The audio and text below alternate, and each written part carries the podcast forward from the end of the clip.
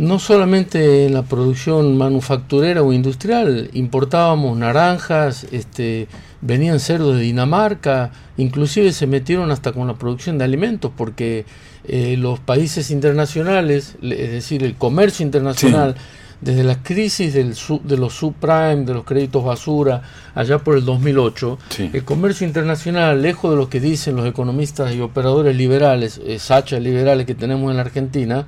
que estudian una cosa en Estados Unidos, vienen y hacen otra o, o dicen otra, el comercio internacional venía en descenso, no venía en aumento. El mundo exterior no es un mundo libre del comercio exterior y creciente, al contrario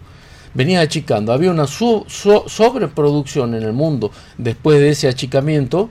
y los países que se protegían, los únicos que nos abríamos éramos nosotros. Entonces entraron de todo y eso explica la caída en, el empleo, el, cierre de, las pymes, más de 28 mil pymes, sin contar la economía informal que no está este, contabilizada ahí. Ahora, todo este proceso de crisis económica y de empobrecimiento de, la Argentina eh, fue a la par eh, del proceso de endeudamiento. Es decir, que no solamente destruimos eh, la economía en esos cuatro años, sino que además de todo eso pedimos un crédito récord en tiempo récord porque eh, en ese ranking sí estábamos primero eh, en este volver al mundo. Miren la forma de volver al mundo, de cambiemos eh, versus la forma de aislamiento en teoría que tenían durante el gobierno este, de Cristina. Fue en el primer ranking de endeudamiento con la mayor deuda del Fondo Monetario en la historia del Fondo Monetario. Encima pedimos más de 100 mil millones de dólares. Sí de una economía que eh, estaba eh, en los niveles más bajos de endeudamiento en términos de moneda extranjera, un 11% de la deuda total era en dólares. Y ese fue eh, gracias a que el kirchnerismo pagó 200 mil millones de dólares en esos años, de, en esos 12 años de Néstor y de Cristina. 200 mil millones de dólares de intereses de deuda externa para que la deuda externa no se achique nunca, sino siga creyendo. Eh, creyendo, eh, creciendo. Perdón. De ese proceso, y gracias a ese, a ese bajo porcentaje de endeudamiento de la Argentina que encontró Macri, reconocida por el mismo Duhovne a dos días de, ser ministro en cualquier este, canal de, televisión, como una de las grandes este, y buenas herencias que había tenido el kirchnerismo, gracias a eso nos endeudan por más de 100 mil millones con el famoso bono como el, como el paradigma del Toto Caputo, este, este bono a, 100 años de 3 mil millones de dólares, a pagarse eh, a un 8% anual durante 100 años, este, un negocio tremendo que ellos lo vendían como la confianza que el mundo nos tenía.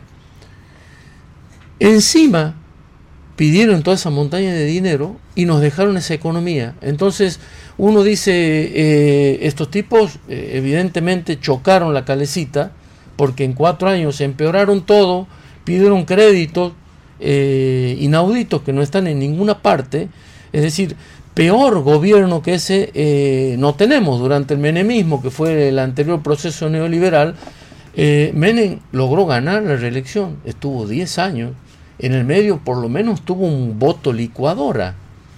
Tuvimos en el medio con Caballo, en el meridiano de su gestión, eh, dos o tres años de crecimiento al 7% de la economía. Y terminó como terminó, pero el macrismo no tuvo ni un buen comienzo, ni un buen meridiano, y mucho menos un buen final. Y hoy se dan el gusto